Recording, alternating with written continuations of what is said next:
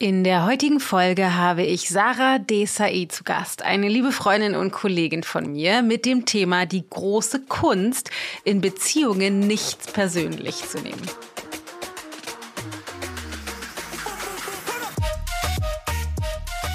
Das haben wir verlernt, aktives Zuhören. Und was wir meistens machen ist, jemand erzählt mir was und ich mache direkt meins daraus. Ja? Ich mache meine eigene Story daraus und warte nur darauf, dass die andere Person, gerade mein Partner, fertig geredet hat, damit ich endlich meine Meinung dazu sagen kann.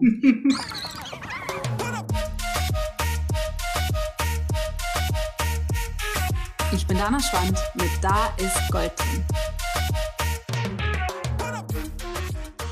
Ich freue mich total, dass ich heute für dich dieses Interview slash Gespräch für dich habe zum Thema wertungsfreie Kommunikation und es geht auch um Konfliktführung und so weiter mit der wundervollen Sarah. Und dieses Interview ist ein Live-Mitschnitt aus dem Kurs Menschlichkeit 2.0 von vor ungefähr zwei Jahren. Und zwar war das ein Kursformat, das jetzt nicht mehr existiert und wir auch nicht mehr auflegen werden. Deswegen haben wir gedacht, es wäre total schade, wenn dieses wundervolle Interview in der Versenkung verschwindet und wollten dir das gerne noch zur Verfügung stellen.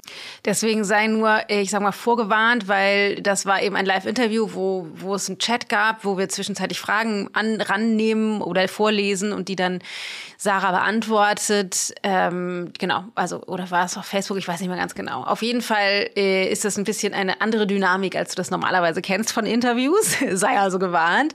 Aber auch eben deshalb besonders lebendig und schön. Also es geht eben um das menschliche Miteinander, um die Herausforderungen in zum Beispiel Partnerschaft, aber auch in der Eltern-Kind-Beziehung und vieles mehr. Wahnsinnig wertvolle Ansichten von Sarah Desai, die selbst Life-Coach und ähm, Autorin von zwei wundervollen Büchern ist. Außerdem hat sie einen großen spirituellen Fokus, kommt aus der ganz viel aus der buddhistischen Meditationsecke, hat ganz neu ein wundervolles Kartendeck entwickelt und ist einfach eine ganz tolle Frau mit dem Schwerpunkt Mindfulness. Hat auch einen wundervollen Podcast.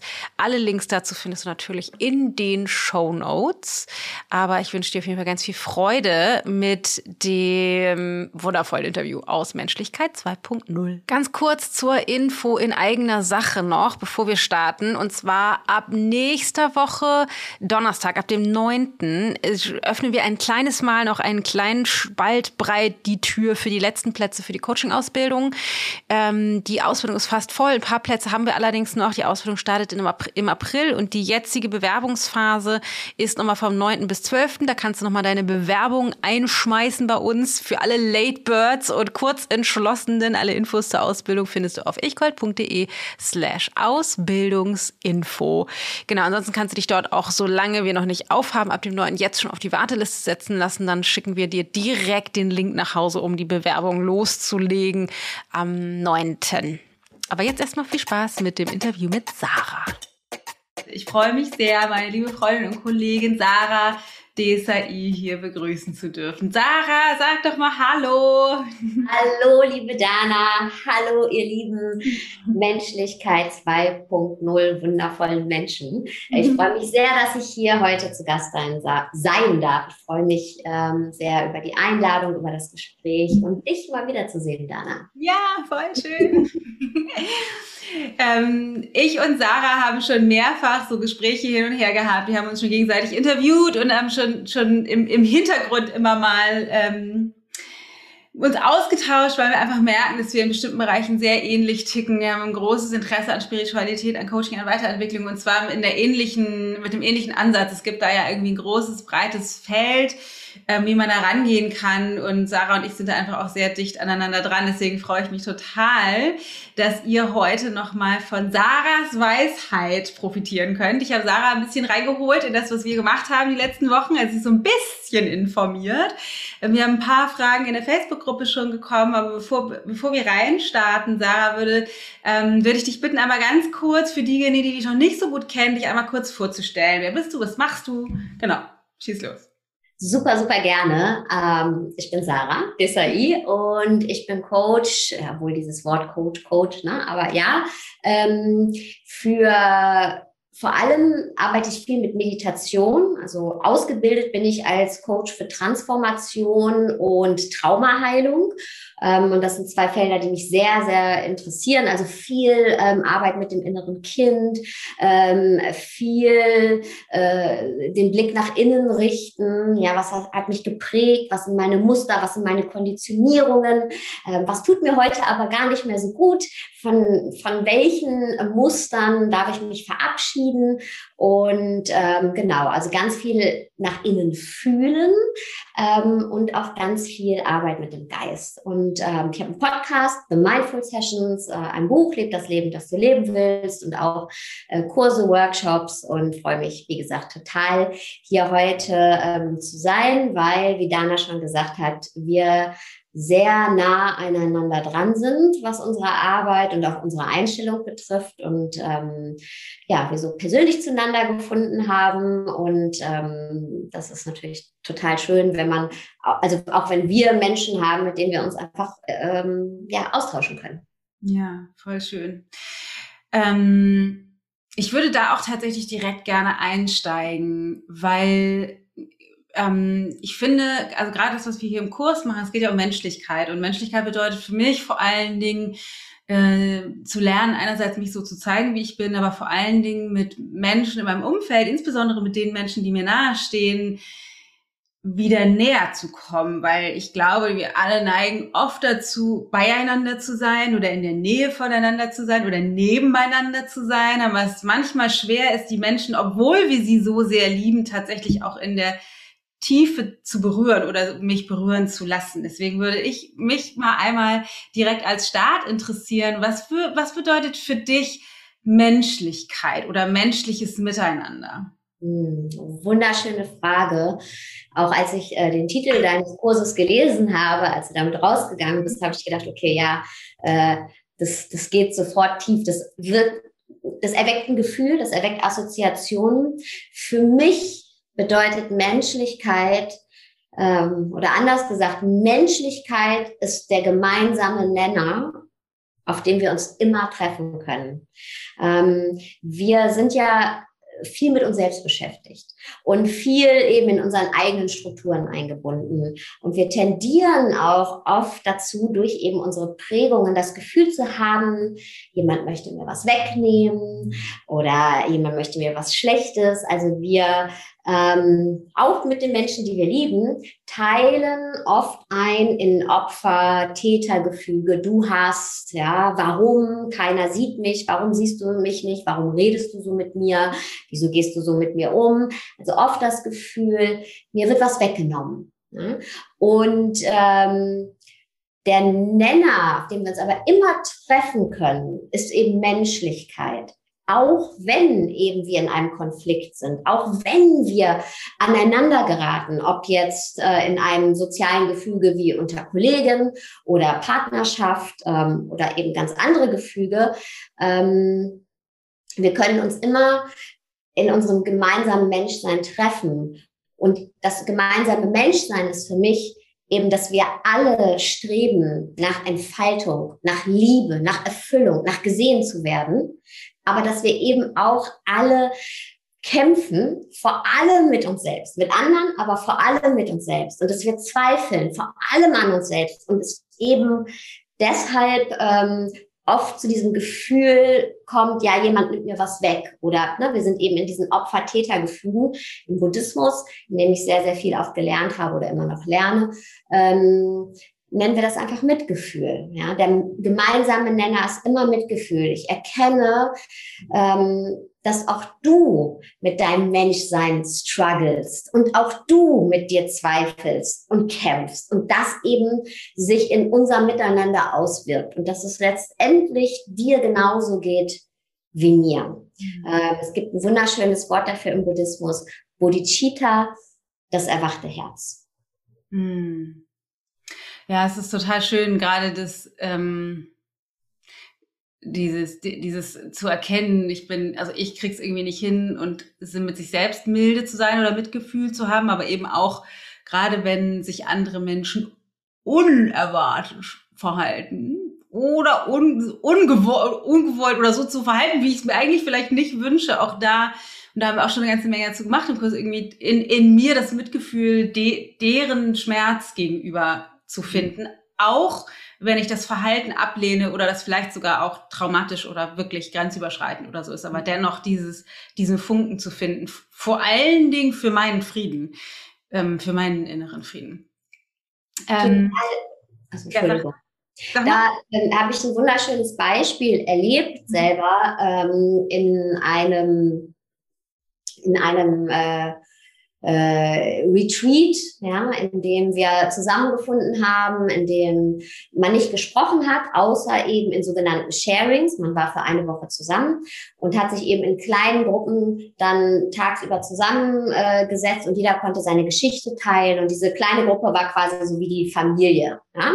Ähm, und es waren noch ganz viele andere Aspekte im Retreat wie Meditation, aber das, diese Sharings waren eben ein Kernaspekt. Und es war eine Frau da, ähm, also wir kamen wirklich von allen Teilen der Welt und es war eine Dame da, ähm, die war sehr, sehr verletzt, weil ihr Mann ähm, sie immer wieder betrogen hat. Ja? Und sie hat diesen Schmerz geteilt und geweint und gesagt, na, also wirklich so ihr Herz ausgeschüttet. Und in, dem, in der gleichen Gruppe war ein Mann, der ähm, sein Herz geöffnet hat, die kannten sich nicht und der durch Zufall eben da war, weil er immer seine Frau betrogen hat und äh, so eine Leere in sich hatte und gesagt hat, boah, ich, ich weiß nicht, es tut mir so weh, meine Frau so zu sehen und ich habe aber es hat gar nichts mit ihr zu tun. Ich habe diese Leere in mir, die ich immer wieder mit Affären fülle und ähm, beide konnten zum ersten Mal, vor allen Dingen die Frau, konnte zum allerersten Mal auch den Schmerz eben des Mannes sehen, auch wenn das nicht ihr Mann war.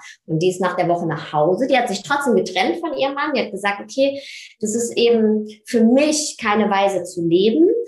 Aber sie sie konnte diese Opferrolle für sich auflösen, die sie sich selber vorher gegeben hatte. Und sie konnte eben sehen, auch wahrscheinlich ihr Mann ähm, hat gestruggelt, ne, hat eben diesen Schmerz des anderen Mannes ja gesehen und hat eben das gemeinsame Menschsein ge gesehen, hat gesagt, hey, im Mitgefühl, ähm, ich trenne mich von dir, aber ich, ich, ähm, ich befreie mich aus der Opferrolle und ich sehe auch dein Menschsein an. Ja, und ich sehe auch deine Probleme an. Ich möchte trotzdem nicht in dieser Beziehung weiter so leben, weil das tut mir nicht gut. Mitgefühl bedeutet ja auch immer ähm, ein Ja zu mir selber. Ja, ähm, also nicht die, diese totale äh, Aufopferung, sondern äh, beide Seiten des Mitgefühls sind ausgewogen. Das scharfe Schwert des Mitgefühls nennt man das. Und das fand ich sehr, ähm, sehr berührend, das zu sehen. Und wie du eben gesagt hast, sehr befreiend. Und man kann trotzdem sagen, okay, es tut mir nicht gut. Ich gehe aus dieser Beziehung raus, aber ich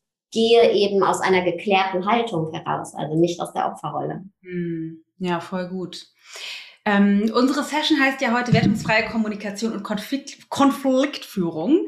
Vielleicht äh, kannst du da mal so ein bisschen aus dem Nähkästchen plaudern, weil Konflikte sind ja hm, wie ich finde, eine der schwierigsten Aspekte von Beziehungen. Und ich bin, das habe ich am letzten Freitag in unserer Session auch gesagt, kein Freund davon, äh, zu versuchen, Konflikte zu vermeiden, weil die Konflikte meiner Meinung nach ein Katalysator sind, etwas auszusprechen oder sichtbar zu machen, was da schon immer war. Die Frage ist natürlich, wie die Konflikte geführt werden. Ähm, wie handhabst du das in deiner Beziehung oder als Mutter von einem fast erwachsenen Kind? Ähm, wie, wie geht ihr mit Konfliktführung um? Und was hast du gerade mit deinem, mit dem Bewusstsein von Achtsamkeit und Mitgefühl? Wie hast du das in den letzten Jahren? Wie hat sich das verändert? Mm. Ich glaube, das Geheimnis ist immer wieder, äh, ich nenne das Open Space, also diesen offenen Raum zu halten.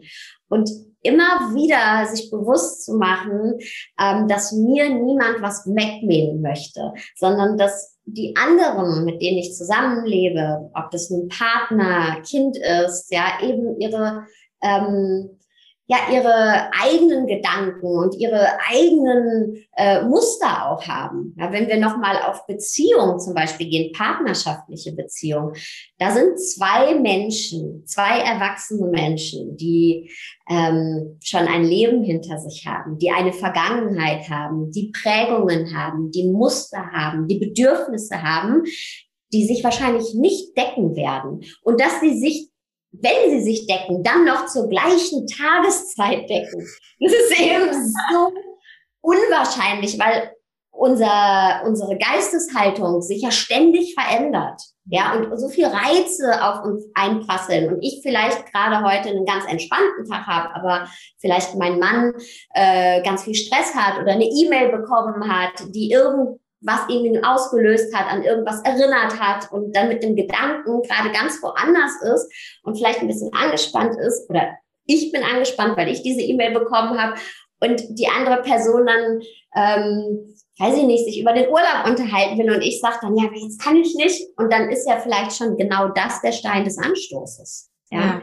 Ähm, weil wir dann meinen, okay, hier, ich, hier ist kein Raum für mich. Und eben das Geheimnis für mich ist, es gibt ja äh, Menschen, die sagen, in einer Beziehung äh, verschmilzen zwei Menschen quasi zu einem. Und ich glaube nicht daran. Ich glaube, wir bleiben zwei Individuen. Und wenn wir verschmilzen, dann passiert nur eins, dann sind wir nur noch ein halbes Individuum. Und dann hat jeder das Gefühl, er müsste was aufgeben. Ja, ich finde es sehr, sehr wichtig, anzuerkennen, egal ob das unsere Kinder sind, ob das unsere Partner, Partnerinnen sind, ähm, Eltern, dass jeder ein eigenständiges Individuum bleibt.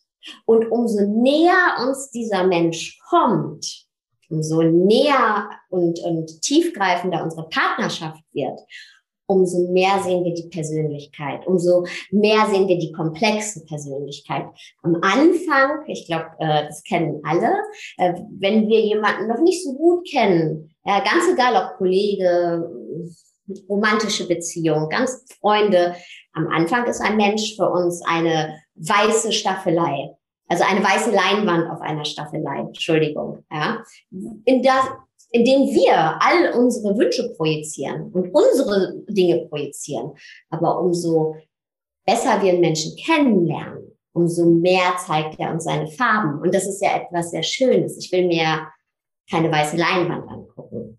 Aber die Farben zu sehen bedeutet eben die Komplexität zu sehen und es nicht immer auf sich zu beziehen. Und ich glaube, das ist eben eine, äh, eine große Kunst in einer Beziehung. Ähm, es nicht persönlich zu nehmen, wenn der andere gerade was anderes möchte als wir oder in einem ganz anderen Mindstate ist.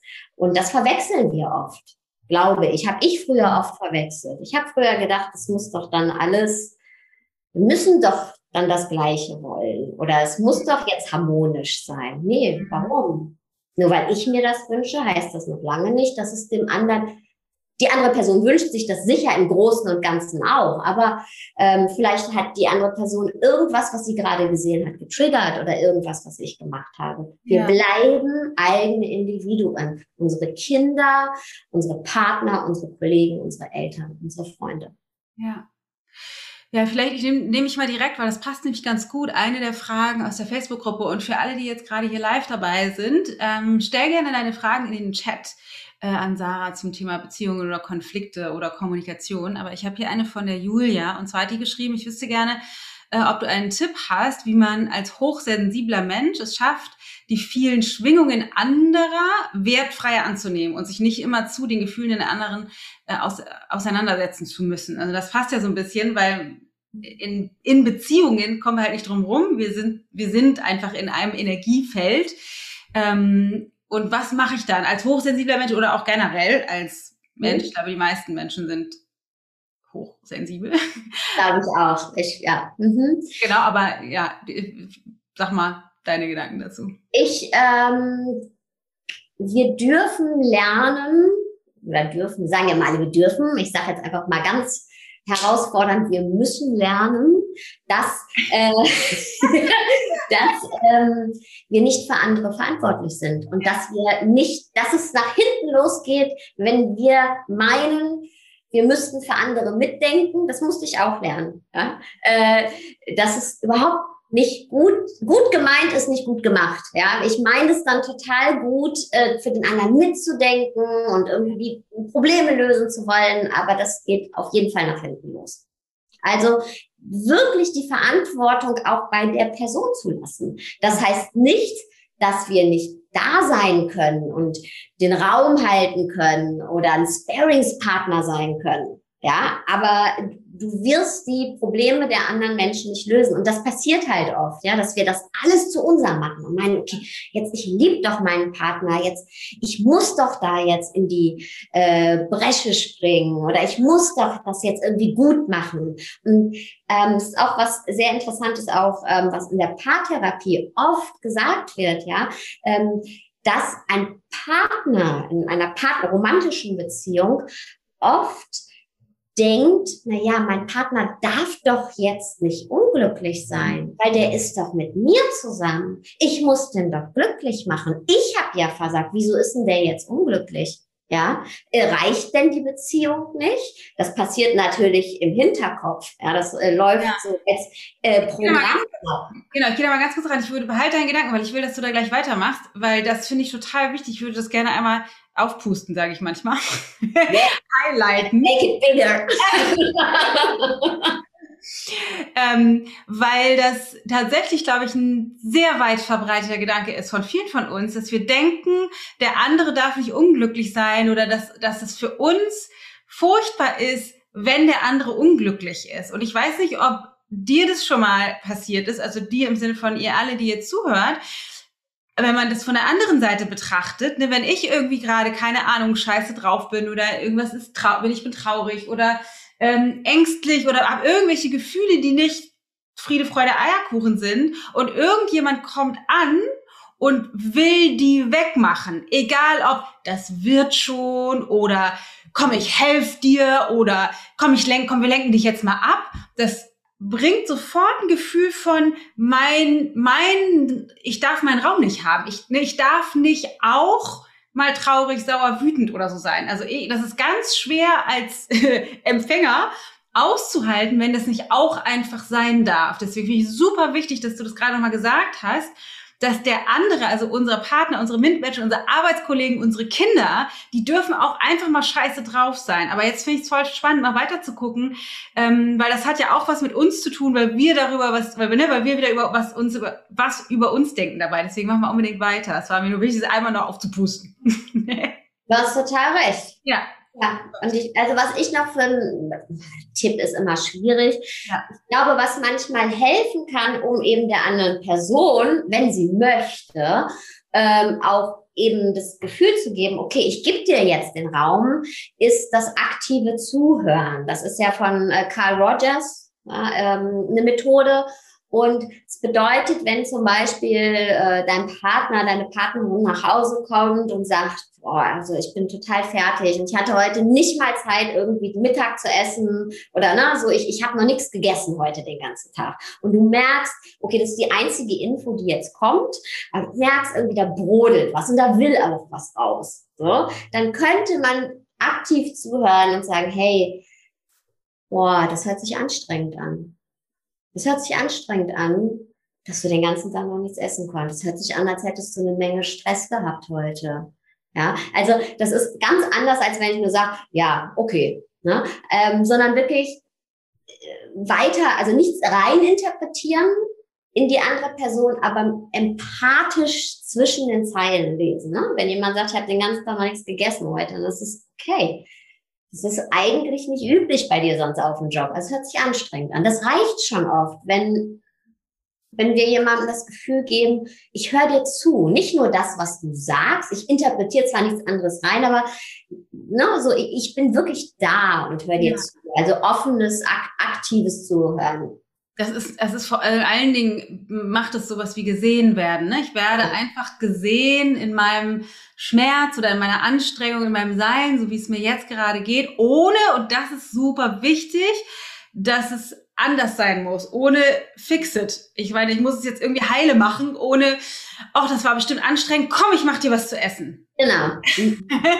ja, als Gegenfall, das ist voll, voll cool. Ja, vielen Dank fürs Teilen. Und was mache ich jetzt dann mit diesen Gedanken, wenn ich aber dann, also weil ich vielleicht in meinem Drama getriggert werde, wenn der jetzt aber scheiße draufkommt? Wie, wie geht's da weiter? Wenn ich in meinem Drama getriggert werde, ich glaube, das ist ähm, immer abhängig davon, wie gerade, wie geübt man auch ist in der Kommunikation zu zweit. Ich, ganz ehrlich, das ist ja auch ein Prozess. Ja. ja? Ähm, wahrscheinlich ein lebenslanger Prozess, ja, wenn wir mit dem Partner zusammen ja, sind. Ja, du hast es nur eben angedeutet, bevor ich dich unterbrochen hatte, ähm, hattest du nämlich gesagt, naja, wenn der jetzt halt irgendwie scheiße draufkommt, dann denke ich ja vielleicht auch, ich bin nicht genug, weil ich den nicht glücklich machen kann. Mhm. Also das bedeutet, eben der anderen Person ihre Eigenständigkeit zu lassen und nicht so äh, zu denken, okay, das liegt jetzt an mir. Ja, das machen wir gerne in Partnerschaften. Da sind wir wieder bei dem, ja, wir sind doch verschmolzen. Es ist doch hier eine Symbiose. Nein, der darf für sich unglücklich sein oder die darf für sich unglücklich sein, jetzt in dem Moment. Ja, das wäre ja schrecklich. Das würde ja bedeuten sonst, dass immer, wenn ich eine Partnerschaft habe, äh, keine negativen Gefühle mehr haben dürfte. Ja, das, das funktioniert natürlich nicht. Wenn man ein bisschen geübt ist, ähm, finde ich auch immer schön, wenn man mit Ich-Botschaften arbeitet. Ja, also dass man jetzt nicht sagt, ja, wegen dir ja, bin ich jetzt auch schlecht drauf gekommen. Oder wegen dir äh, ist jetzt hier äh, die Stimmung gekippt oder der Abend ruiniert. Was man machen kann, aber ist bei sich zu bleiben. Vielleicht, wenn du jetzt merkst, deinem Partner, deiner Partnerin geht's äh, jetzt gerade nicht so gut, dann will man ihr vielleicht auch den Raum lassen oder der Person. Aber auch am nächsten Tag kann man ja auch mit Ich-Botschaften arbeiten und sagen, ähm, weil, Entschuldigung, ich muss noch mal kurz einhaken, es ist ja nicht immer so offensichtlich. Ne? Wir haben ja jetzt, Dana, gerade von einer sehr offensichtlichen Situation geredet. Die eine Person ist schlecht drauf und die andere äh, ja, nimmt es irgendwie wahr. Aber meistens ist es ja nicht so. Meistens ähm, verkeilen wir uns ja ineinander so ein bisschen oder es hakt. Und eben in diesen Momenten nicht zu sagen, ja, du, wegen dir, du hast, du machst, immer du, immer du. Ja, sondern zu sagen, okay, ich habe beobachtet, zum Beispiel, ähm, oft, wenn wir, oder jetzt gerade, wenn wir sprechen, ähm, schaust du aufs Handy. Ja? Und was macht das mit mir? Das verunsichert mich. Also erst die Beobachtung, aber bei dir bleiben. Ja, wenn ich was sage, guckst du aufs Handy, das, das verunsichert mich irgendwie, also bei dem Gefühl, ich hätte das Bedürfnis, dass, oder ich brauche das, dass ich das Gefühl habe, jemand hört mir uneingeschränkt zu. Ähm, das wäre mein Wunsch. So, ja, da bleibe ich eben bei mir und sage nicht, ja, du schenkst mir keine Aufmerksamkeit und äh, ähm, du schätzt mich nicht wert, sondern ich drücke aus, dass für mich als Person mich das verunsichert, wenn ich was sagen sage, wenn ich das Gefühl habe, ähm, ich werde nicht ganz gehört, beziehungsweise dass es mir vielleicht eh schwerfällt, über meine Gefühle zu sprechen oder über diese eine Thematik zu sprechen. Und ähm, das, um mich eben sicher zu fühlen, äh, ist mein Wunsch wäre, diese Aufmerksamkeit zu bekommen. Da bleibe ich komplett bei mir. Das macht einen riesengroßen Unterschied.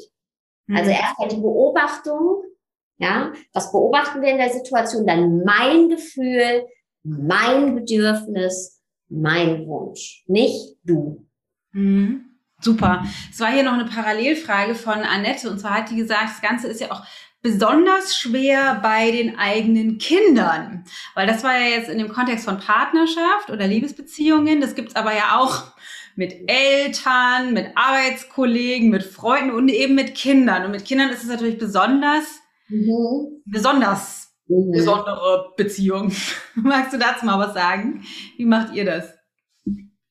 Kindern ist natürlich immer eine ganz besondere Beziehung, äh, weil da haben wir ja auch eine Verantwortung. Also natürlich haben wir auch einen großen jetzt auf unseren Partner. Man ist ja eine Gemeinschaft. In der Gemeinschaft hat man ja immer gewisse Rollen, aber natürlich als Eltern ähm, äh, haben wir ja die Verantwortung und wir sehen unsere Kinder ja aufwachsen und am Anfang ähm, äh, sind wir ja als Fürsorger komplett verantwortlich, ja, und ohne unsere Liebe, ohne unsere Zuwendung würden unsere Kinder ja nicht überleben.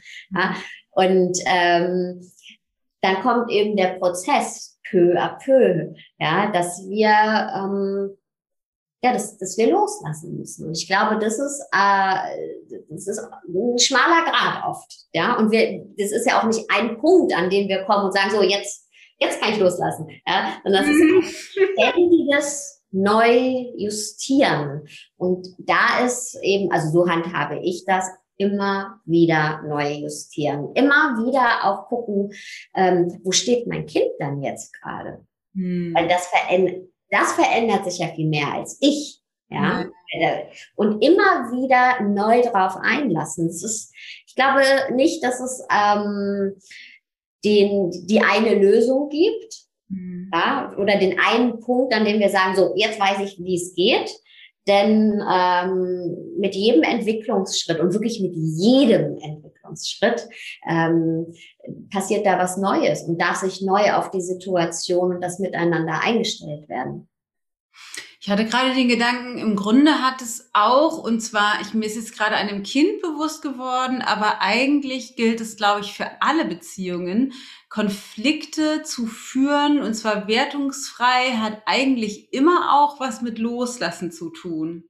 Mhm. Ne, immer jetzt, jetzt gerade in Bezug auf das Kind hat es ja immer was damit, also mit Lo, also das dem, die Richtigkeit oder den Anspruch loszulassen, dass es irgendwie zu sein hat und doch zu kommunizieren, ähm, was, was wichtig ist oder wie ich das haben will, was sind meine Bedingungen. Das ist letztendlich ja in jeder, in jeder Beziehung so. Und da passt es auch dazu, was du vorhin sagtest, dass es total wichtig ist, sich aus dieser Opferhaltung rauszubegeben, gerade in Konfliktführung oder in Konflikten, ähm, weil ich mich selbst handlungsunfähig mache. Ne? Das ist irgendwie, ich, bei Kindern ist es ja total oft so, dass man sich dann so äh, hilflos fühlt, wenn die nicht das tun, was man, was man macht. Ne? Dass man denkt, ah, die müssen doch jetzt aufräumen, Hausaufgaben machen, ins Bett gehen oder so. Und dann machen die das ja irgendwann, hören die ja auf damit, ähm, das dann einfach zu tun, weil wir es sagen.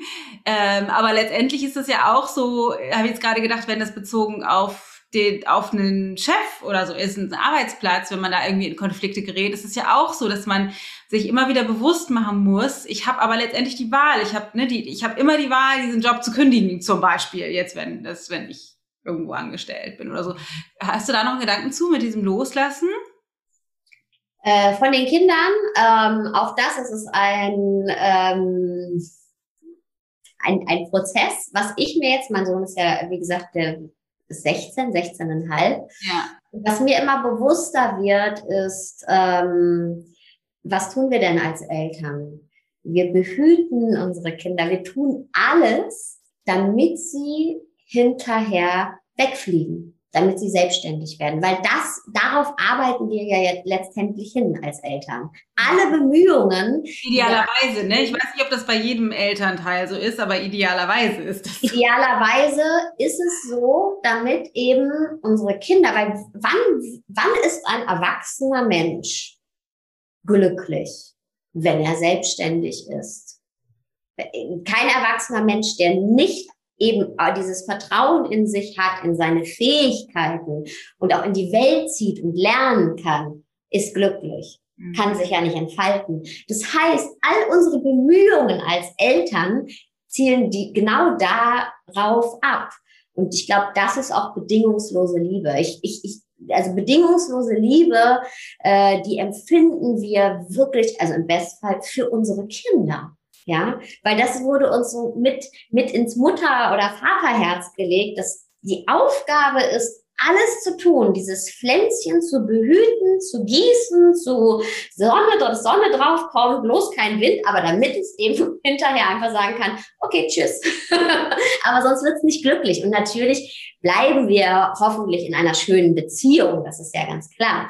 Aber mir das vor Augen zu halten, dass ja eigentlich das ist, was wir uns wünschen. Weswegen gucken wir, dass die Kinder ihre Hausaufgaben machen? Ja, oder ähm, warum machen wir uns so viel Gedanken, welche Schulform wir jetzt für richtig halten oder nicht richtig halten und welche Werte wir vermitteln und was wir den Kindern von der Welt zeigen wollen. Warum führen wir die denn langsam in die Selbstständigkeit? Ja, also auch wirklich schon kleine Kinder, dass die ersten Schritte vom Laufen lernen. Ja, also es, es führt ja letztendlich schon alles hinterher dahin, dass sie als erwachsene Menschen oder als ab einem gewissen Alter eben auch ähm, äh, selbstständig werden, um glücklich zu werden. Und ähm, wenn wir mal die innere Kindarbeit angucken, viele äh, Probleme, die wir heute als Erwachsene haben, ja, also die ich habe oder Dana hat, ja, sind eben, weil gewisse psychologische Grundbedürfnisse in der Kindheit nicht ausreichend gestillt wurden. Und die sind man denkt oft, die stehen sich konträr zueinander. Ja, da sieht man nämlich mal, wie komplex das ist, als Eltern alles abzudenken. Zum Beispiel gibt es das psychologische Bedürfnis nach Autonomie. Ja, manche von uns konnten uns als Kinder nie ausprobieren. Da waren die Eltern immer, oh Gott, vorsichtig beim, beim, beim erste Schritte gehen oder, oh Gott, der Partner oder nein, die Uni, ach, da lern doch was Vernünftiges. Ja, und ähm, wir haben so eine Unsicherheit bekommen vielleicht und sind immer unter unseren Möglichkeiten geblieben, obwohl unsere Eltern das natürlich gut mit uns gemeint haben. Andere von uns konnten sich komplett frei entfalten, haben aber überhaupt keine, ich sage jetzt mal Grenzen, blödes Wort, aber äh, keine Marsch, keine Richtung vorgegeben, keine Orientierungspunkte vorgegeben bekommen und haben das Gefühl, okay, da hat sich vielleicht gar keiner für mich interessiert. Ich hätte mir das vielleicht gewünscht, ein paar Orientierungspunkte. Dann gibt es das ähm, Bedürfnis, ähm, nach, nach ähm, Anerkennung, ja, dass ich eben äh, mich wertgeschätzt fühle zu Hause, dass mir gesagt wird, hey, schön, dass du hier bist, ja, es gibt ja das äh, gespiegelte Selbstwertempfinden schon bei kleinen Babys, die versuchen in den Eltern ihrer, äh, Entschuldigung, in den Augen ihrer Eltern zu lesen, wenn zum Beispiel die Windeln gewechselt werden, hey, bin ich hier willkommen, ja, werde ich angelacht, freuen dich sich, dass ich hier bin. Und es gibt eben äh, verschiedene Grundbedürfnisse, Lustbefriedigung, ja, auch da ähm,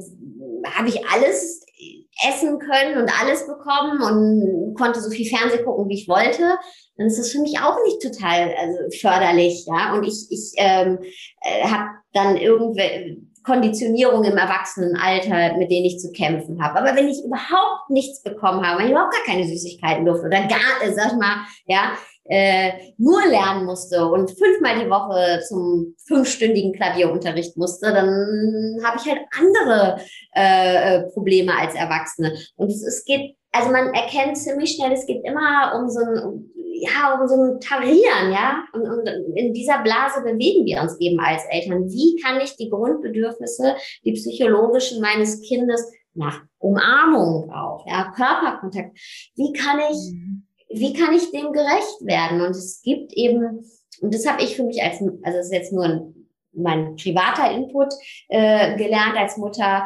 ähm, ist, jedes Kind ist auch anders. Es gibt natürlich Anhaltspunkte und Orientierungspunkte, ganz klar. Aber das Maß an gewissen Dingen, äh, ich kann nur sagen, erste Klasse Grundschule. Wir haben noch in Wien gewohnt ich habe so dafür gekämpft, dass der in diese Schule kommt, weil die war nicht mal in unserem Einzugsgebiet. Ja, habe ihn in diese Grundschule bekommen und dachte, super, das war genau das Falsche. War genau das Falsche. Und die Schule, wo ich dachte, die ist nichts für ihn, war dann genau richtig. Ja, ähm, ja, das lernt man auf dem ja. Weg. Und manchmal geht man dann doch nochmal einen anderen Weg und nochmal, nimmt nochmal eine Abbiegung rechts. Und ich glaube einfach offen zu bleiben. Ja. Offen zu bleiben und dass eben alles auch angesprochen werden kann. Das merke ich jetzt gerade auch bei einem Teenager, ja. Also ähm, da ist Platz für alles. Ja? Da ist Raum für alles, aber auch da, auch interessant, ja. Ähm, ich glaube, manchmal rede ich dem auch einfach zu viel. Ja, weil ich dann denke, na, ich will auch eine gute Mutter sein. Dann frage ich ihn, hey, geht's dir gut? Bist du sicher? Und er so, Mama, du hast mir jetzt dreimal gefragt, ob es mir gut geht. Ja, mir geht's gut. Geht's dir gut? also auch da, äh, es ist, ja. ja. Ja, ich habe gerade nochmal das war ganz schön mit dem Beispiel, auch dass die Kinder so unterschiedlich sind. Wir haben ja nur zwei, vier Jahre auseinander, Junge und Mädchen. Und bei Luke war das immer so, dass der, also der hat tatsächlich, der braucht den Körperkontakt, aber immer so punktuell und gerade wenn irgendetwas nicht gut läuft, dann muss man den eher in Ruhe lassen, bis er abgedampft ist. Mhm. Und dann kann er wieder in Kontakt kommen. Und dann dachten wir immer bei Tilda, das hat wirklich lange gedauert, immer bloß vorsichtig sein, nicht anfassen, wenn gerade. Sonst explodiert die gleich, bis wir irgendwann geschnallt haben, dass wenn die Gewaltdame und wie ihr dann angeboten haben, willst du meinen Arm, ist die immer gekommen und wir waren immer zu Anfang so, ach so, verrückt. Das funktioniert ganz anders bei diesem Kind. Ähm, deswegen ist es voll schön, dass du das mal betont hast, weil das ist natürlich bezogen auf Kinder so, aber das ist ja bezogen auf andere auch. Also es ist ja bezogen auf unsere Partner, bezogen auf unsere Eltern, bezogen auf unsere Geschwister, bezogen auf unsere Freunde. Das ist ja bezogen auf uns alle so. Wir haben so unfassbar unterschiedliche Bedürfnisse das ist ja jetzt nur bezogen auf Berührung oder Gefühle, aber so ganz grundsätzlich, wie du das vorhin schon gesagt hast, das heißt, es ist so unwahrscheinlich, dass wir, auch wenn wir, keine Ahnung, seit, wie Matthias und ich jetzt über 18 Jahren zusammen sind, ihr seid ja auch schon so lange zusammen, ähm, dass, dass, das, dass das so ein Perfect Match ist und dass diese ganzen Bedürfnisse immer zusammengehen oder dass man die immer mitschneidet. Selbst wenn man sich so gut kennt, äh, hat man da trotzdem ja immer seine Fehlinterpretation. Ich würde aber gerne noch mal ganz kurz hier reingehen in Fragen und zwar eine Frage von Diana ist, das bedeutet doch eigentlich, dass man als Eltern gar nicht das 100% richtig machen kann, oder? Safe nicht. Nein, genau. also Diana ist 100% recht. Ähm, ich glaube auch, also ich versuche, ich glaube, jede Mutter oder jedes Elternteil äh, versucht sein Bestmöglichstes. Und ähm, natürlich versuche ich, die Sachen, von denen ich meine, dass die in meiner Kindheit nicht so gelaufen sind, genau anders zu machen. Aber wahrscheinlich wird trotzdem mein Sohn irgendwann da sitzen und sagen, ja, aber das hättet ihr aber anders machen können. Und das ist auch okay, weil auch da ähm, natürlich versuche ich mein aller allerbestes. Aber geht es darum, dass ich jetzt die beste Performance abgebe oder darum, dass eben ich auch, auch da wieder Konflikt, ja, dass auch mein Sohn trotzdem die Möglichkeit hat, zu sagen, wie, wie, wie, wie es ihm geht.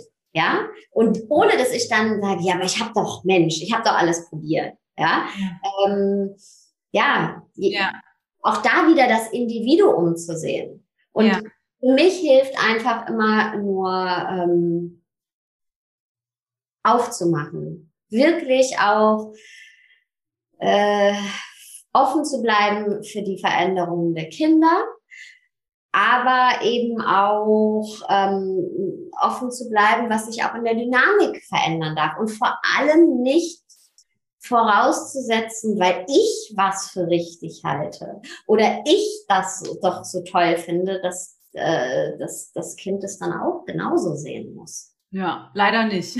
Ja, genau, absolut.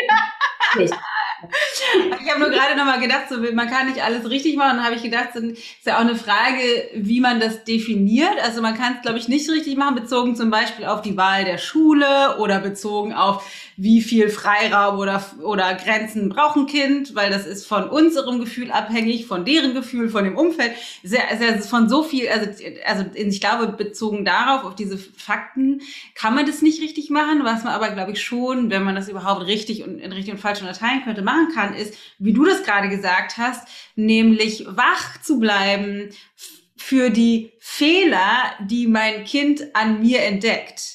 Also sowas, also sowas wie du gerade schon gesagt hast, äh, dass dein Sohn auch die Möglichkeit haben muss zu sagen, so, ey Mama, du hast mich jetzt schon dreimal gefragt, ob es mir gut geht. Geht's dir denn eigentlich gut? Also sozusagen, dass das auch vice versa andersrum zu betrachten, das ist, das ist, das ist tatsächlich, ich erinnere mich da gut daran, dass ich schon, als ich angefangen habe, mich mit diese, mit persönlicher Weiterentwicklung und mit der Beziehung zu meinen Eltern auseinanderzusetzen, dass ich gedacht habe, ich verzeihe denen alle Fehler, aber was ich mir wirklich wünschen würde, ist, dass die sich öffnen für was bedeutet unsere Beziehung jetzt? Und das beinhaltet gegebenenfalls auch die Fähigkeit zu sagen, okay, ah, interessant, das hat für dich nicht so gut funktioniert. Doof. So, ne? Also, dass da einfach tatsächlich offen zu bleiben. Aber ich würde gerne noch mal weiter reingehen. Aber eine Sache noch kurz, ja. wenn ich jetzt, also, sorry, ähm, eine, wenn ich einen Tipp geben kann, oder mhm. ein, na, dann ist es ich glaube, eine Sache kann man immer richtig machen. sich frühestmöglichst mit sich selbst zu beschäftigen. Weil das spüren, und das haben glaube ich, alle, also wir hier in unserer Altersklasse gespürt, dass über gewisse Dinge nicht geredet wurde und dass es gewisse Grenzen gab. Vielleicht auch wie in, in die Eltern miteinander umgegangen sind, ja. Und das bin ich, ich bin mir 100% sicher, dass das unsere Kinder spüren, wenn mein Sohn merkt, bei mir ist hier eine Grenze und das ist ein Thema, da, da rede ich nicht drüber, da mache ich dicht das, das führt nicht zu Vertrauen, auch nicht in sich selber. Die lernen dann, das lernen die am Modell.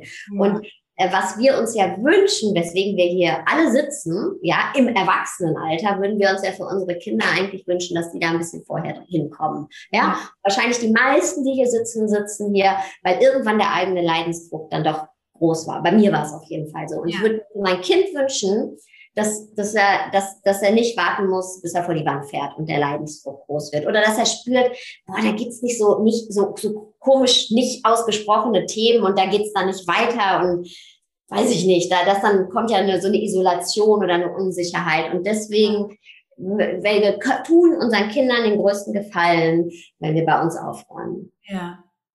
Und auch da finde ich trotzdem, oder nicht trotzdem, sondern super wichtig, ähm, Ne, weil wenn ich jetzt bin jetzt 41, irgendwie zu denken, so, okay, ich fange jetzt an mit persönlicher Weiterentwicklung, dann nicht zu denken, so Gott, ich, was habe ich, was habe ich getan die letzten 41 Jahre, sondern das zu feiern jetzt nach vorne raus einfach, ne, weil es ist halt, ist halt nie zu spät, egal mit welchen Menschen haben wir letzte Woche in der Session auch drüber gesprochen, alles alle Fehler, alles, was wir getan oder unterlassen haben, kann immer wieder vollständig gemacht werden. Also wir können immer auch im Nachhinein sagen, boah, mir ist aufgefallen, das hat irgendwie äh, Voll.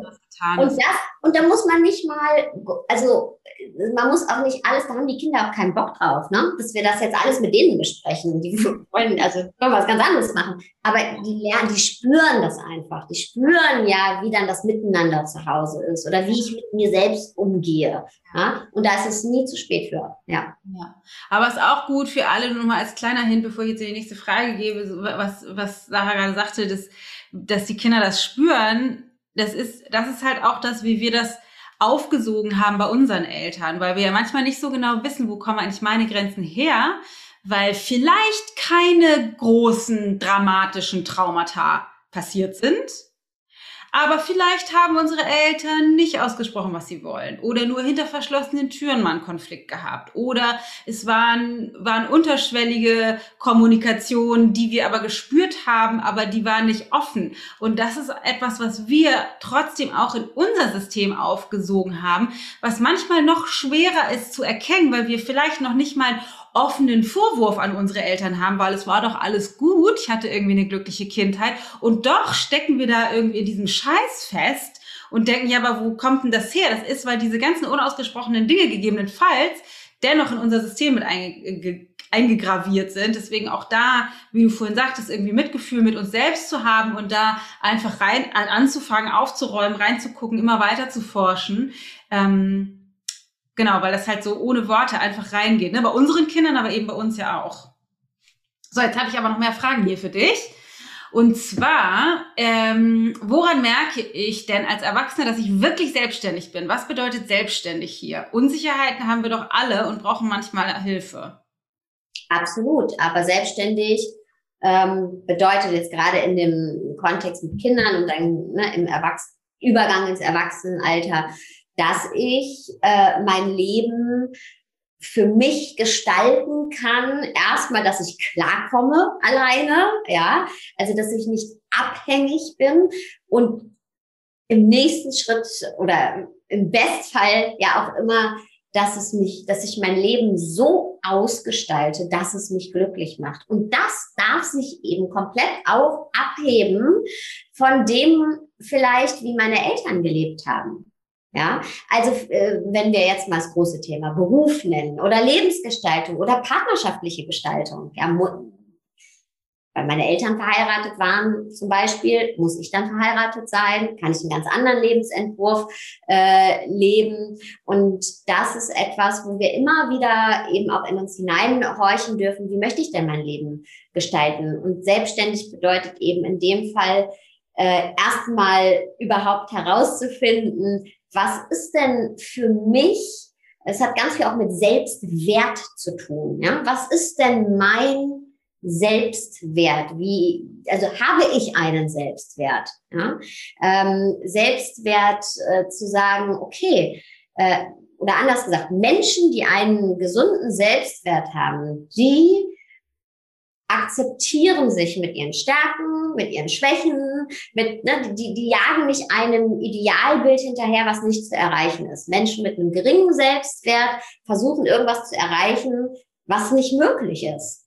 Ja? Und wenn ich mich aber annehme, auch mit meinen Eigenarten, ich bin zum Beispiel ein bestimmt ein total komplizierter Mensch, schwieriger Mensch, ja, und wenn ich sage, okay, das habe ich auch manchmal, ich weiß das auch, so, ja, oder ich habe vielleicht unkonventionelle Vorstellungen von, von, von gewissen Dingen, die ähm, sich unterscheiden, vielleicht von dem Rest meiner Familie, ja, trotzdem zu sagen, okay, ich, ich, äh,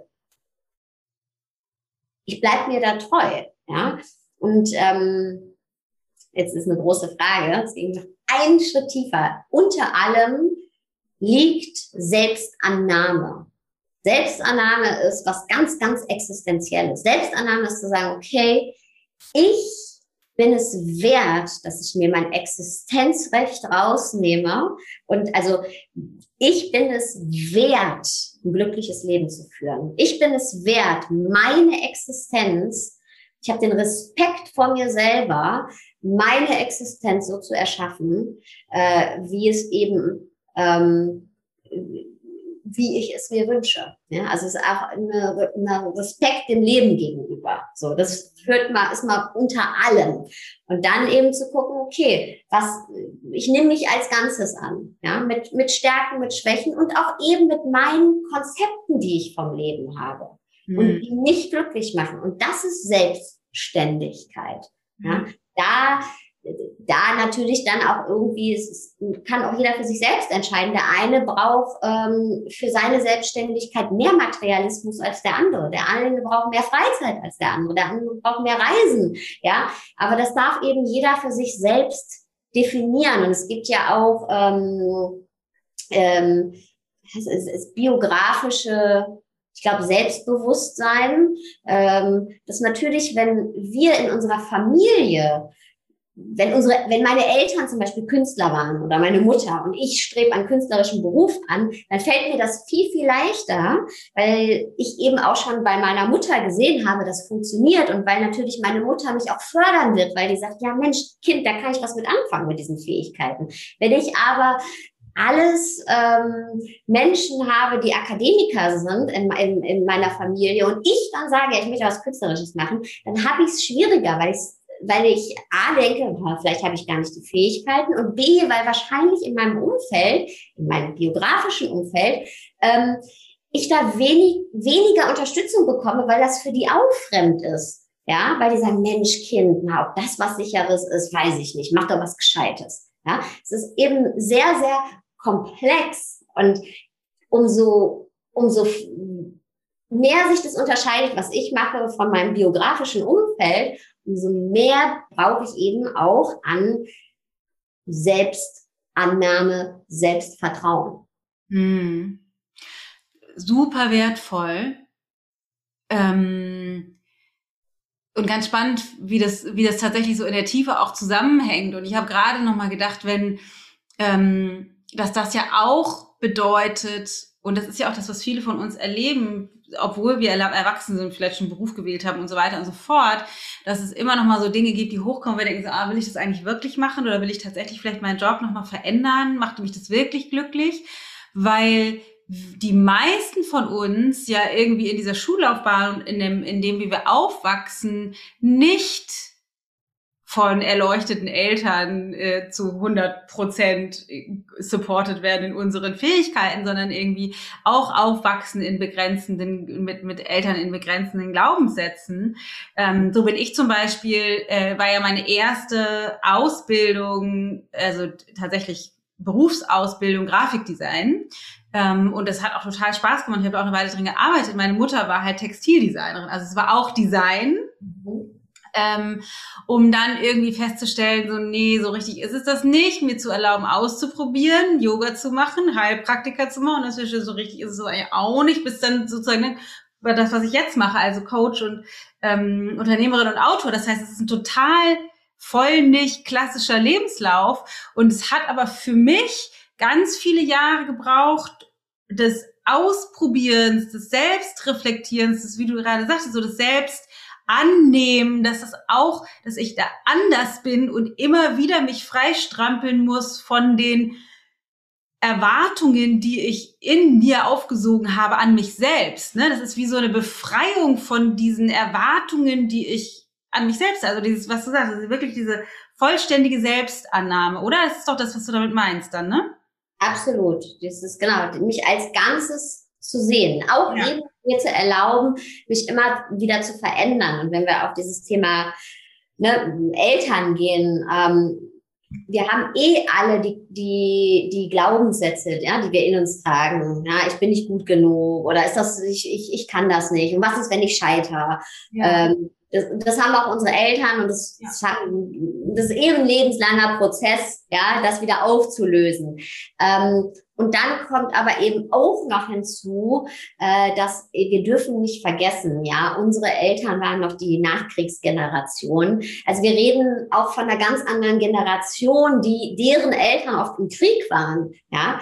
Ähm, da, also meine Oma, die, die ist 100, ja, und der habe ich jetzt, äh, also die ist noch super fit, ja, äh, und dann ähm, habe ich ihr das mal versucht mit Podcast zu erklären und ne, Spiritualität und die sagt, ja, mein Kind, wer sich denn sowas an? Ja, so, so Umdruck. Ja, für die ist es, also meine deutsche Oma, ähm, das ist eben, ja, das ist oft ein ganz anders, äh, äh ganz ganz andere Konditionierung. Und das ist das Schöne an unserer Zeit jetzt gerade, dass eben ganz viel aufbricht, auch im Außen, ja, auch durch die Möglichkeiten, die wir haben.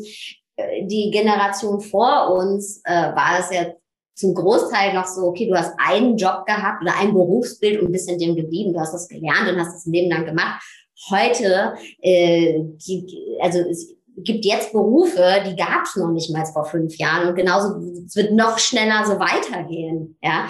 Und ähm, das ist was Schönes, dass eben alles sich äh, verändert und dass wir mittendrin stehen. Und ich glaube, für uns ist es manchmal schwierig, weil wir so an der Schwelle sind. Ja, also wir, gerade wenn wir auch von beruflichen Möglichkeiten und auch äh, Reflexion, na klar, 68er Generation, aber das waren jetzt wahrscheinlich unsere Eltern nicht. Ähm, aber auch eben das, ich nenne es mal spirituelle Erwachen, ähm, das eben auch im Mainstream angekommen ist. Ja, also einfach auch unter dem Titel Achtsamkeit. Jeder kann das ja praktizieren für sich, wie er das möchte, aber eben diese Arbeit mit dem Bewusstsein und sich hinterfragen und zu sagen, hey, ich habe doch auch Sachen in der Hand und da, da muss doch noch mehr sein. Ja, und ähm, dass wir das so miterleben. Und ich, ich glaube, dass Kinder das ein bisschen einfacher haben. Dafür ja. ist es dann schon ein bisschen mehr in der Normalität angekommen. Und für uns ist das wir sind da gerade so auf der Schwelle und äh, was sehr schön ist, weil wir Wegbereiter sind, aber natürlich auch total in dieser Transformation sind, Altes äh, hinter uns zu lassen, was nicht so einfach ist oft. Mhm. Ja, voll schön. Ähm, die Zeit rast uns natürlich wie immer davon, aber es gibt nämlich noch eine unbeantwortete Frage aus der Facebook-Gruppe. Die lese ich noch einmal kurz vor. Das geht nämlich noch mal einen Schritt zurück oder voran oder woanders sind. und zwar ist es von Petra, die fragt, was kann ich tun, damit mein Mann sich nicht immer gleich angegriffen fühlt? Er pauschalisiert zum Beispiel manchmal auch gerne immer gleich alles und sagt dann immer, ich mache ja anscheinend alles falsch, er hört oder will da was hören, was ich gar nicht sage und ich bekomme ihn überhaupt nicht zum Reden. Er schweigt leider oft und ich bekomme keine Antworten. Es entsteht dann keine Kommunikation, dann bekommen wir die Dinge nicht gelöst. Mhm. Jetzt kommst du. ähm, ich glaube, auch da ähm, du kannst deinen Mann ja nicht dazu zwingen, aufzumachen. Ne? Das ist eben auch wieder Seins. Ne? Du kannst jetzt nicht Seins nehmen und zu deinem machen und ähm, Du kannst aber auch von dir sprechen. Weil anscheinend ist dein Mann ja sehr interessiert an dir, wenn er das Gefühl hat, er macht immer alles falsch. Will er ja, dass es dir gut geht. Und ähm, wenn eben du bei dir bleibst, da sind wir wieder bei den Ich-Botschaften. Also ohne jetzt ihm ein, einen Vorwurf zu machen, aber zu sagen, wie es dir geht, ja? dass du dir wünschst, ähm, vielleicht, dass du dir wünschst, eine, ja, dass du, dass du dich mehr öffnen kannst, ohne dass du das Gefühl hast, dass du ihn dadurch verletzt. Ja, ähm, also bei dir zu bleiben. Was brauchst du, um, ähm, um eben dich glücklich zu fühlen in der Beziehung? Ja, weil du kannst ihn nicht zwingen, sich zu zeigen, aber du kannst sagen, dass du dich gerne mehr zeigen möchtest. Und eine Übung, die auch in der Paartherapie oft angewandt wird, ist, ähm, dass man einfach mal auch, ähm, also ne, jeder kriegt drei Minuten Redezeit, ja, zum Beispiel, und man darf einfach über sich sprechen, ohne dass der Partner oder die Partnerin direkt sagt, ja, aber, aber, aber, äh, das habe ich aber nicht so gemeint. Ist ja klar, dass du das jetzt so siehst. Ja, ähm, es wird oft in der Paartherapie angewandt, dass man halt sagt, hey, wenn ihr merkt, ihr habt jetzt so, oh, oh, da kippt's, ja, dass dann jeder einfach fünf Minuten spricht und sagt, wie er oder sie sich jetzt gerade in der Situation fühlt. Und die andere Person hört einfach nur zu und bedankt sich danach, dass äh, der Partner geteilt hat, geshared hat. Und dann kann die andere Person teilen. Man kann sich auch dabei an den Händen nehmen und sich in die Augen schauen. Ja? Das ist auch was sehr Schönes. Kann man übrigens auch machen, nicht nur wenn ein Konflikt da ist, also wenn so eine Situation da ist, sondern sich sowieso einfach mal abends, wenn man nichts Besseres zu tun hat, sagen, okay, wir, wir äh, setzen uns jetzt auf die Couch und jeder von uns darf jetzt einfach mal sagen, äh, wie, wie er oder sie sich fühlt. Und die andere Person hat einfach nur zu, hat ein offenes Ohr. Ja, und vielleicht musst du deinen Partner so ein bisschen pieksen, wenn er so schwer äh, rauskommt aus sich, aber äh, da wird schon, er wird sich schon mitteilen, ja. Und ähm, wenn du, wenn das aber auch schwierig ist, dann gibt's noch eine andere Übung. Und zwar könnt ihr auch sagen, drei Minuten, ja, und du fragst nichts anderes als deinen Partner, wie, wie geht es dir? Wie geht es dir? Wie geht es dir? Weil wir machen das, wie oft kriegen wir am Tag diese Frage gestellt, wie geht es dir? So oft und wir antworten aus Reflex immer, ja, gut oder hm, ja. Aber ähm, wir sind eigentlich, wenn wir die Frage stellen, ja, wir stellen die ja auch ziemlich oft am Tag, ähm, sind wir ja gar nicht darauf vorbereitet, dass jemand uns wirklich sagt, wie es ihm oder ihr geht. Ja, und bei der Frage geht es ums aktive Zuhören oder bei dieser Übung. Einfach nur der anderen Person den Raum zu halten und über mehrere Minuten nur zuzuhören, nur zuzuhören. Und wenn da nichts kommt, einfach wieder fragen, wie geht es dir? Ja, weil das haben wir verlernt, aktives Zuhören. Denn was wir meistens machen ist, Jemand erzählt mir was und ich mache direkt meins daraus. Ja? Ich mache meine eigene Story daraus und warte nur darauf, dass die andere Person, gerade mein Partner, fertig geredet hat, damit ich endlich meine Meinung dazu sagen kann. Wir haben verlernt zuzuhören. Wir machen die ganze Zeit unsere eigenen Stories aus dem, was auch unsere Partner uns erzählen. Und da wirklich dem anderen den Raum zu geben, auch wenn nicht viel kommt, ja, egal. Ja, wenn, wenn Petra, wenn du sagst, ha, bei uns noch ein bisschen schwierig, aber das kann man üben. Und, und ähm, umgekehrt dein Partner eben auch, dass er auch übt, dass, dass du dich mitteilen kannst, ohne dass er seine Story daraus macht und sagt, okay, ja, okay, ich mache ja immer alles falsch. Ja, und es darf vorher bei so einer Übung wirklich abgesteckt werden, dass man sagt, hey, das ist jetzt eine Übung. Das machen wir jetzt äh, hier heute einfach mal statt irgendwie äh, eine andere Form des Zusammenseins. Das sind ja auch immer nur fünf Minuten. Das macht aber ganz, ganz, ganz, ganz viel. Ja, voll schön. Ähm, und einmal noch äh, eins aufpusten, was du zwischendrin gesagt hast zum Abschluss.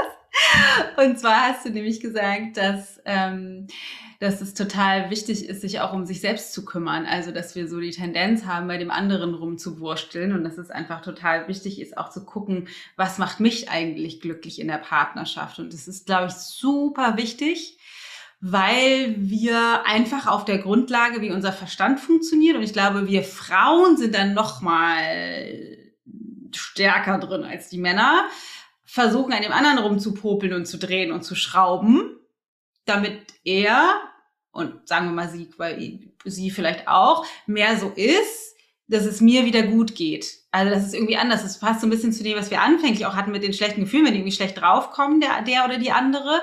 Aber eben auch, wenn die ähm, sowas wie jetzt nicht reden wollen oder so, dann gibt es natürlich die tolle Möglichkeiten, die du gerade genannt hast. Und doch ist es vielleicht auch die Frage, ähm, was brauche ich eigentlich? Also wie kann ich für mich sorgen und die Verantwortung übernehmen, dass es mir wieder gut geht? Und das finde ich auch tatsächlich einen sehr wertvollen Input, der so zwischendrin bei dir mit aufgetaucht ist. Das ist einfach nochmal total gut, da wieder den Fokus zurück zu mir zu lenken, bezogen auch auf die Selbstständigkeit.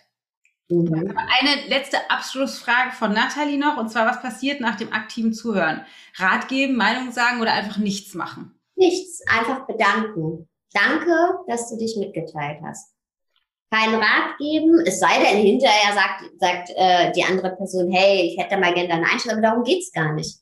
Es geht eigentlich darum, nur den Raum zu geben und dem anderen Menschen die Möglichkeit zu geben, tiefer vorzudringen in sich selbst.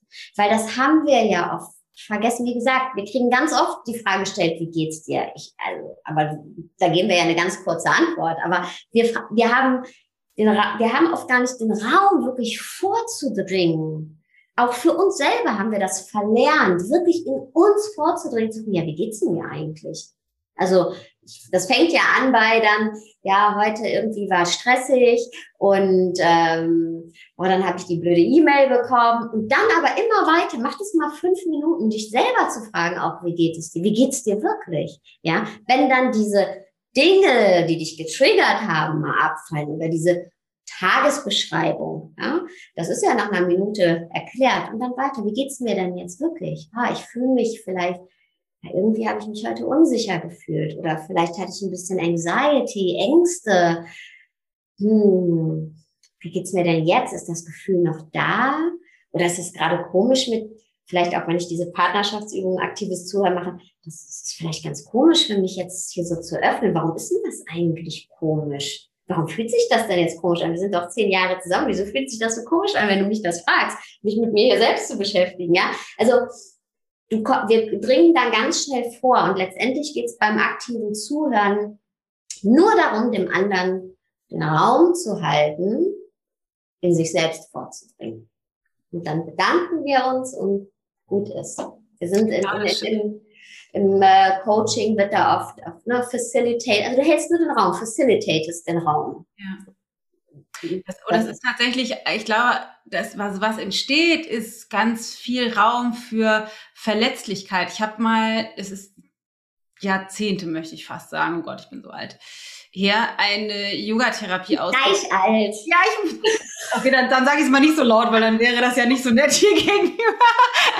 ähm, eine Yogatherapie-Ausbildung gemacht, in der die äh, Yogatherapie-Lehrerin aus Amerika ähm, ganz, ganz lange Sterbebegleitung gemacht hat.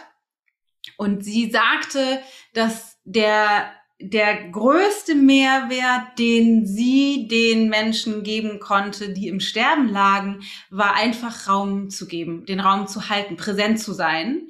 Ähm, und sie meinte, und manchmal hat das bedeutet, dass sie sagen, ich möchte noch einmal meine Fußnägel lackiert haben. Und dann hat sie irgendwie drei Farben mitgebracht und dann konnten die sich eine aussuchen und dann hat sie die Fußnägel lackiert und die konnten einfach reden oder sogar nichts sagen. Also das heißt, dass dieses Raumhalten enthält so viel Möglichkeit für denjenigen, der sich in diesem Rahmen oder in dem Raum befindet, wie du das gerade so schön beschrieben hast, sich selbst zu spüren, sich selbst wahrzunehmen, auch in der Verletzlichkeit.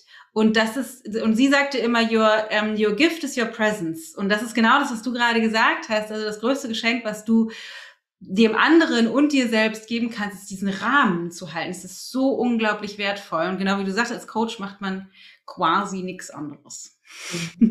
Aber auch da dann eben nicht zu denken bei der Übung dann, ja, oh, jetzt halte ich, bin ich hier der Coach von meinem Partner, ne? ja. äh, sowieso, weil das ist ja auch was, was zum Beispiel in unserem Beruf, das ist auch für uns auch im Privatleben, ne? Also ich, ich kann kein Coaching ohne Auftrag machen, das wäre unethisch. Also darf nicht meinen Sohn coachen, so, auch wenn ich es dann nicht so nenne, aber dann denke ich, ich, ich weiß, wende ich hier mal die schlaue Methode an. So. aber darum geht es bei der Übung gar nicht, äh, sondern wirklich einfach nur ja, den Raum zu halten. Und deswegen ist es auch schön, dann die Seite zu wechseln. Das empfehle ich immer bei diesen Übungen, ähm, dass, dass dann nach drei Minuten oder vier Minuten die andere Person spricht. Weil es gibt eben, äh, das ist das Schöne, wenn es gemeinsam gemacht wird und nicht da wieder diese Rollenverteilung ist. Ja, super schön. Liebe Sarah, es ist 18.08 Uhr. Meine Spezialität ist Überziehen. Das ist gar nichts, ey. Vielen Dank für deine Zeit. Vielen Dank fürs Teilen deiner Gedanken und deiner Weisheiten und deiner Erfahrungen im beruflichen sowie im persönlichen. Ähm, super, super, super wertvoll. Nochmal deine, deine Nuancen mitzukriegen. Das ist so schön, finde ich, weil jeder von uns, selbst wenn wir uns ähnlich sind, wir haben ja so unterschiedliche Erfahrungen gemacht, so unterschiedliche Geschichten zu erzählen, so unterschiedliche Worte, die wir wählen, um das auszudrücken, was immer wieder andere andere Aspekte und Facetten sichtbar macht. Deswegen großes Geschenk. Tausend Dank, tausend Dank für deine Zeit und für all die Liebe, die du da reingesteckt hast. Ähm, ja. Ich habe zu danken. Danke, Dana, für die Einladung und danke alle, die hier dabei waren, am Start waren. Total schön. Ich, ich habe mich so gefreut, als Dana mich gefragt hat, ob ich dabei sein möchte. Mhm. Ähm, weil man also ich habe natürlich auch das Gefühl, wenn mir ein Mensch oder ein Freund, Kollegin so nahe ist, dann äh, denkt man natürlich auch, okay, ey, die Community, die muss auch einfach äh, Bombe sein. Und ich bin da auch nah und ich habe mich wirklich sehr gefreut, äh, euch hier kennenzulernen. Und ähm, danke, danke, danke. Super schön. So, ich hoffe sehr, dass du ganz viel mitnehmen konntest. Ich finde, Sarah ist einfach so eine tolle moderne, lustige Frau, aber gleichzeitig hat sie irgendwie so eine, weiß ich auch nicht, so eine spirituelle, ätherische, könnte man es fast nennen, Tiefe. Äh, ich liebe Sarah sehr, deswegen hoffe ich sehr, dass du aus dem Interview genauso viel mitnehmen konntest und Spaß hattest wie ich, so zum Thema Raum nehmen und Raum geben und den Loslösen von unseren Kindern und dem Rumpopeln am Partner und so. Ähm, genau, ich hoffe sehr, dass du da ganz viel mitnehmen kannst, wenn du jemanden kennst, für den das, was du mitnehmen konntest oder was du gehört hast, spannend sein könnte. Hiermit die explizite Einladung, leite die Folge super gerne weiter. Oder wenn du im größeren äh, Sinne das, äh, das Word spreaden möchtest, dann verlinkt die Folge gerne auf Instagram oder Facebook oder wo auch immer du dich so rumtreibst da draußen. Da freuen wir uns natürlich auch immer drüber oder über eine Bewertung und Sterne auf allen Podcast-App, wie man das so macht. Ähm, genau, und ansonsten nochmal kleiner Reminder, ab Donnerstag nächste Woche, 9. März, äh, startet die letzte super kurze Bewerbungsrunde für die Ausbildung für die allerletzten Plätze. In diesem Sinne, pass gut auf dich auf. Alles Liebe, deine Dana.